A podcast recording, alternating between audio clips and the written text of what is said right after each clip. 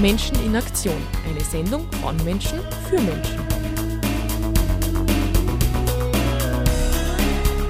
Die Sendeleiste für ein soziales Salzburg.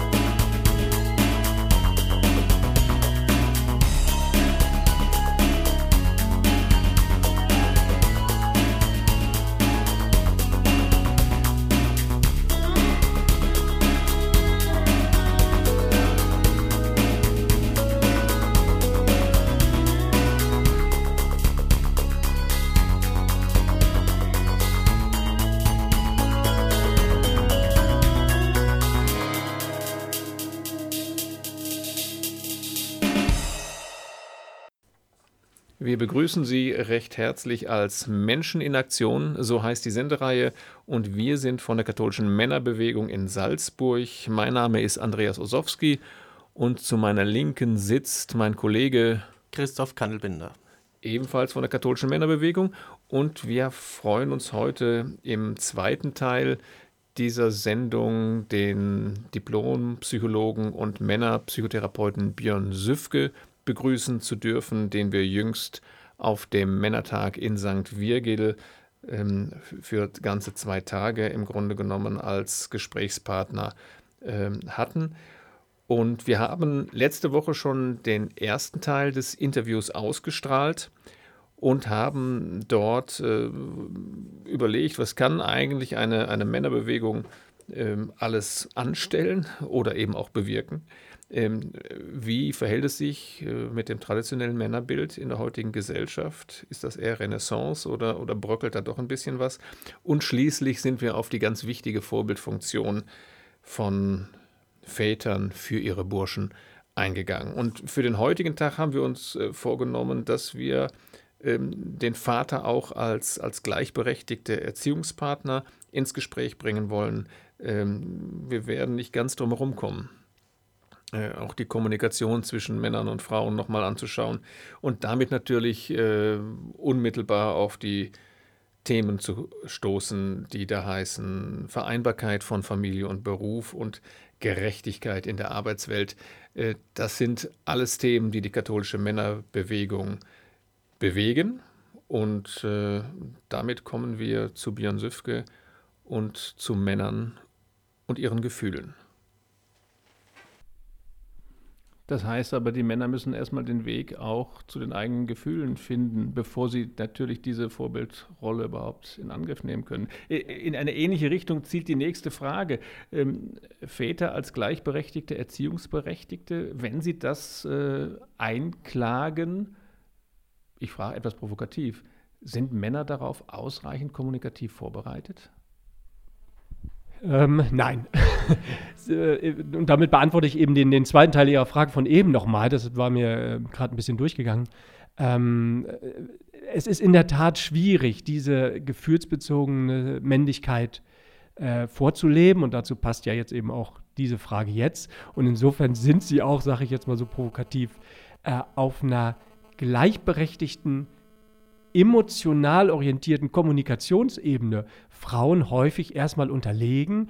Um Gottes Willen, bitte jetzt nicht, weil sie irgendwie so emotional minder bemittelt oder äh, emotionslos oder doof sind. Nein, deswegen nicht. Aber weil wir Männer das schlicht in unserer Sozialisation eben nicht so gelernt haben, weil es uns geradezu ja, abtrainiert wurde. Und insofern ist es schon eine schwierige Aufgabe für uns erwachsene Männer, diesen Zugang zu ja, unseren eigenen Gefühlen erstmal wiederherzustellen. Wir können ja unseren Jungen, unseren Burschen nichts vorleben, wenn wir selber keinen Zugang dazu haben. Das geht ja nicht. Insofern ist das schon ein schwieriger Weg, den man mit Hilfe von, ja, ich als Therapeut muss nun natürlich sagen, Psychotherapie, aber auch einfach von Gesprächen mit, mit anderen Männern, mit anderen Frauen, durch Auseinandersetzung vielleicht auch in Männergruppen, durch durchaus auch eine Auseinandersetzung in Form von äh, Büchern, Literatur, sich erstmal weiterbilden zu dem Thema. Das sind, glaube ich, alles Sachen, wo wir Männer in der Tat einen großen Nachholbedarf haben. Und weil wir den haben, sind wir, glaube ich, auch häufig in der Kommunikation mit den Müttern, also mit unseren Frauen. Ähm, ja, erstmal äh, sagen wir, stehen wir vor einer großen Herausforderung, um es mal positiv auszudrücken. Ähm, ja, aber ich glaube, das ist eine Herausforderung, die wir nicht nur zum Wohle unserer Kinder, sondern auch zu unserem eigenen Seelenheil und, und dem Wohle der Partnerschaft ähm, äh, annehmen sollten und nicht vor dieser Herausforderung in Bastelkeller flüchten sollten. Ganz sicher nicht in den Keller flüchten müssen wir für das nächste Lied. Das ist nämlich Ugly Kid Joe, Cats in the Cradle.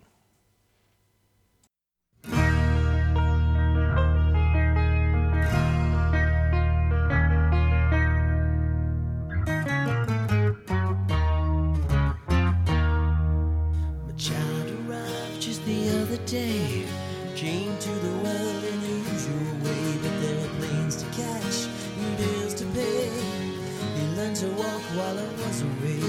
He was talking for I knew it, and as he grew, he said, I'm gonna be like you, Dad. You know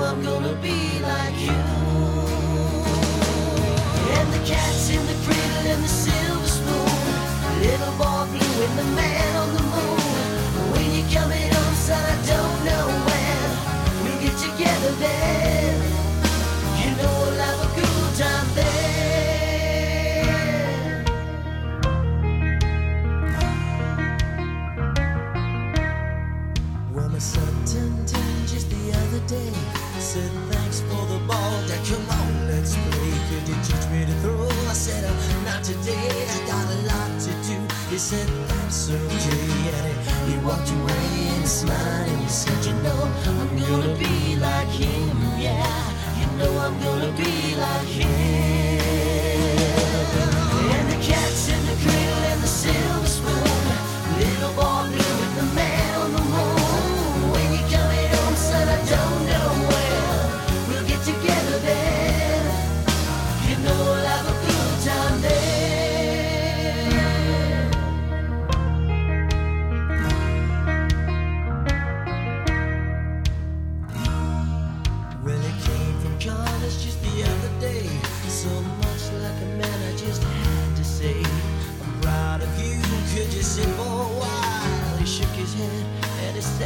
smile, What I'm feeling like, Dad, is to borrow the car keys. See you later, can I have them,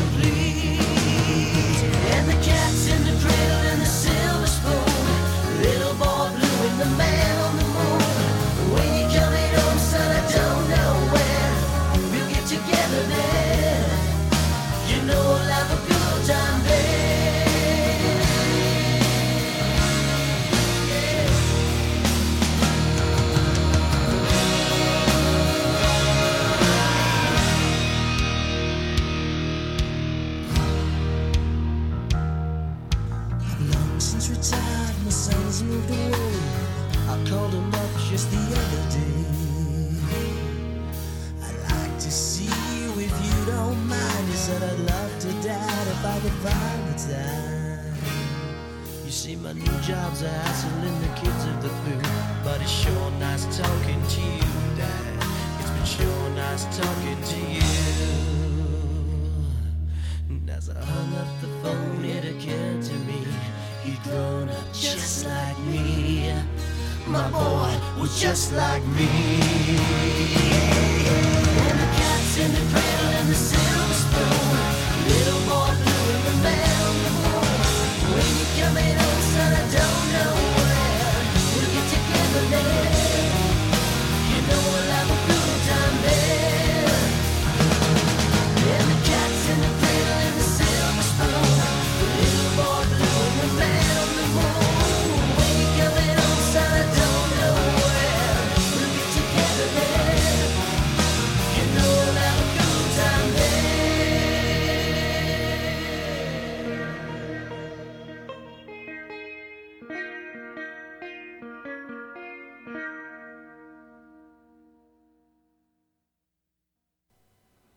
Als katholische Männerbewegung sind wir Menschen in Aktion und so heißt auch diese Sendereihe, in der wir den Psychotherapeuten Björn Süfke interviewen dürfen. Und wir wollen uns jetzt langsam den Themen Vereinbarkeit von Familie und Beruf zuwenden. die Frauen in den Arbeitsmarkt bringen. Ähm, ist, äh, ist die Wirtschaft in unseren Breitengraden, ist, das, ist sie darauf gut vorbereitet, im Grunde genommen, auf diese gleichberechtigte äh, Anteilnahme am Berufs- und Eltern- und Privatleben?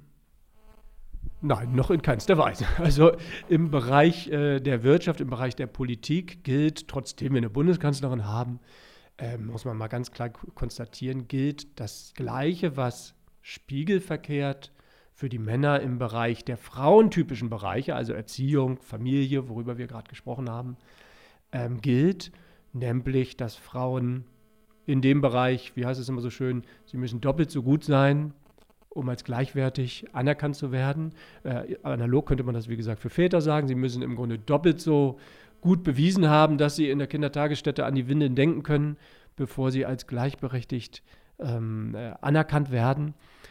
Insofern nein, wir sind da äh, überhaupt als Gesellschaft noch nicht darauf vorbereitet. Und ich habe eben diesen Gender Equity Index angesprochen, in dem Deutschland und Österreich die beiden hinteren Plätze äh, belegen. Für Österreich habe ich nicht nachgeschaut, aber für die Bundesrepublik Deutschland kann ich sagen, dass wir den aller, aller schlechtesten Bereich äh, noch genau in diesem Bereich Arbeitswelt ähm, ähm, ähm vorweisen. Äh, die Bundesrepublik Deutschland ist, was zum Beispiel die Ungleichbehandlung von Frauen und Männern in puncto Bezahlung betrifft, äh, sogar das zweitschlechteste EU 28 oder sind wir schon 27? Äh, naja, also äh, ja, auf jeden Fall nach Estland äh, äh sind wir da äh, zweitletzter. Also da gibt es sehr, sehr viel zu tun. Das heißt, wenn man es zu Ende denken würde, dann müsste man auch ähm, Führungskräfte in Teilzeit ermöglichen. Und ähm, das wäre unter Umständen ein Ziel, was sich eine katholische Männerbewegung auf die Fahnen schreiben könnte, oder? Das wäre ganz wunderbar, wenn Sie damit Vorbildfunktion äh, vorangehen könnten. Ähm, äh, ganz genau. Also es wäre ja schon, Sie sprechen Führungskräfte an, es wäre ja schon schön, wenn wir es überhaupt schaffen könnten, sagen wir mal, im mittleren Managementbereich ähm, äh, dahin zu kommen, dass äh, Teilzeitarbeit für Väter eine Möglichkeit ist. Äh, Sie wissen es wahrscheinlich, in der Bundesrepublik Deutschland zumindest ist es auch wieder so, dass Väter sogar mehr Stunden arbeiten als kinderlose Männer aus ähm, finanziellen Gründen natürlich, aber es ist natürlich eine absurde äh, Situation. Teilzeit heißt oft auf der mittleren Management-Ebene, äh, dass man irgendwie 35 Stunden hat statt 40 oder vielleicht 60. Ähm, also zu einer wahren Teilzeit zu kommen, die es Vätern wirklich erlaubt, zu Hause in der Familie, in der Erziehungsarbeit äh, ja, 50 Prozent einzunehmen, äh, das wäre ganz wunderbar. Aber ich kann mal aus dem Nähkästchen plaudern. Ich war vor ein paar Wochen bei einem, äh, in einem Industriebetrieb, dessen Namen ich jetzt natürlich nicht nenne, aber ein äh, größerer Industriebetrieb. Und da wurde mir, ähm, wo im Übrigen sehr viel schon läuft in diesem Bereich, da gibt es eine Gruppe Väter in Teilzeit, die mich eingeladen hat. Also das ist eigentlich schon sehr, sehr positiv zu nennen. Und es kamen auch sehr viele Leute zu dem Vortrag, überraschenderweise. Aber es wurde mir da als Beispiel erzählt, dass bei einer Einführungsveranstaltung ein höherer ein höheres Tier sozusagen aus der Führungsebene ähm, explizit wohl zu seinen jungen Mitarbeitern gesagt haben soll, ähm, ja, auf, die, auf diese Anfrage nach Teilzeit, ähm, ja, wenn man in so einem Unternehmen etwas werden will, dann müsse man sich eben entscheiden. Also das darf heutzutage noch in der Einführungsveranstaltung, wo man ja eigentlich davon ausgehen sollte, dass um junge äh, wie sagt man, gut ausgebildete Kräfte doch geworben werden sollte, dass denen das so vom Kopf geknallt wird ähm, in dieser, ja, geradezu ewig gestrigen Art. Das ist schon sehr ernüchternd. Ähm, ich habe das, ich habe ja einige Zeit auch in der Wirtschaft gearbeitet. Ich habe das so oder so ähnlich auch mal gehört. Ähm, ich war natürlich nicht gut ausgebildet, das ist der Unterschied dazu. Aber ähm, Führungskräfte in Teilzeit. Wir werden uns das merken als katholische Männerbewegung. Äh, Sie sprechen auch äh, sehr offen äh, im Prinzip äh, einen freiwilligen Gehaltsverzicht von Männern an, damit sie ihre Väterrolle aktiv wahrnehmen können. Ist das in der heutigen Zeit nicht ein riskantes Unterfangen, wenn man sieht, dass, dass schon auch ein Teil der Männer zu den sogenannten Working Poor gehören?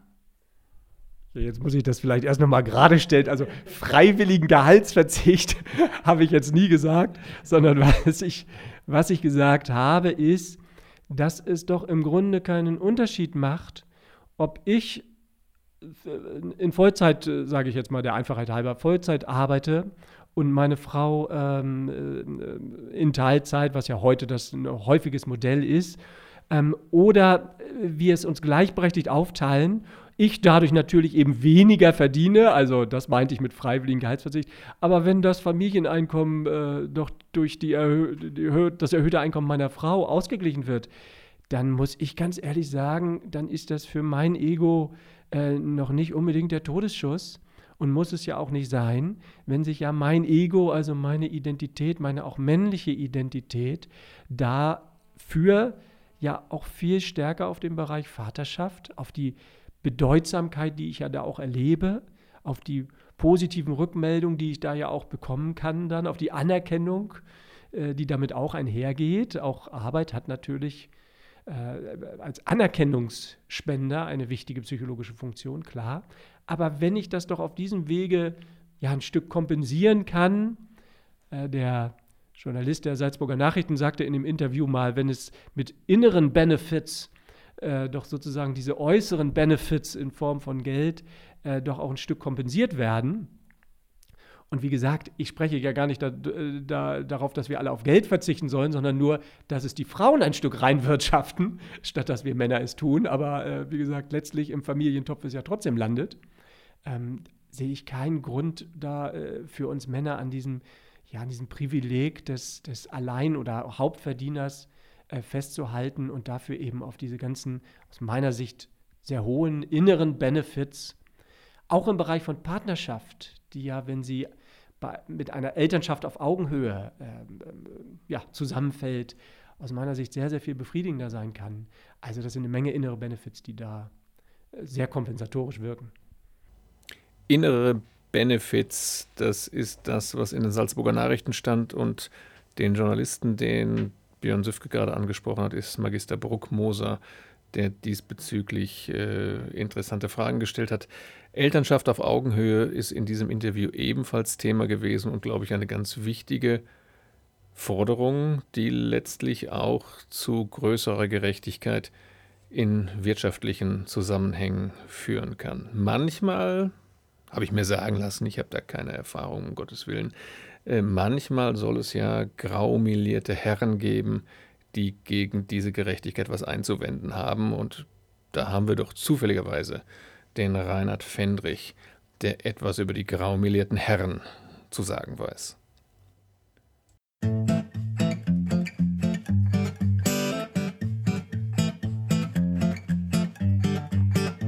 Im Vorstand oder Aufsichtsrat, da sitzen keine Lullis. Da sind die Nerven wie aus Draht, da schreiben die teuren Kulis. Weil geht's um einen Millionendeal, ob Formel 1, ob FIFA, da nimmt man sich und redet nicht viel, da grauen man gar nicht tiefer.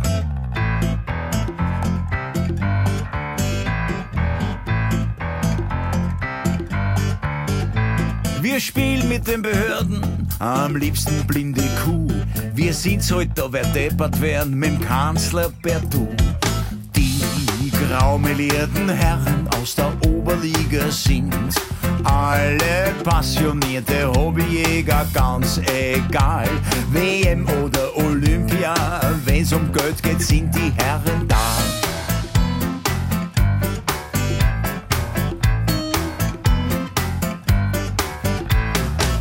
Rudi, fahr den Wagen vor, ich muss in die Regierung. Ein Sekretär, der legt sich quer, da braucht's eine kleine Schmierung. Es war doch alles schon geregelt, alles hat gepasst. Doch leider im Justizpalast, da sitzt ein Riesenfraß. Die graumelierten Herren, die sind bei Gott nicht ohne da. Rotiert sogar im Grab der Al Capone. Da staunt jeder kleine Trickbetrüger. Die grauen Herren, das sind die Überflieger. Es ist doch wirklich unerhört, was traut sich denn die Presse? Wenn einer unsere Kreise stört, dem kehrt was auf die Fresse.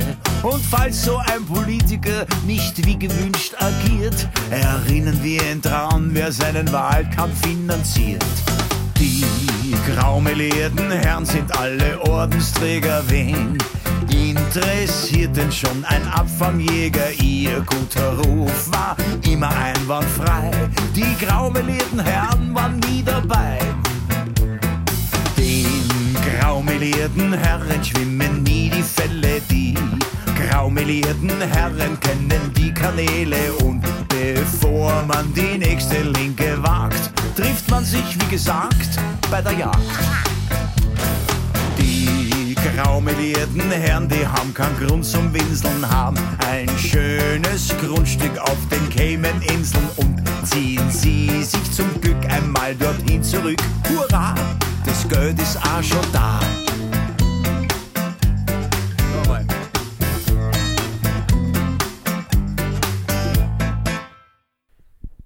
In Salzburg hat sich der Mietspiegel so entwickelt, dass teilweise Familien, selbst wenn sie beide Vollzeit beschäftigt sind, ähm, im Prinzip noch gerade eben auskommen. Wie geht eine Familie damit um?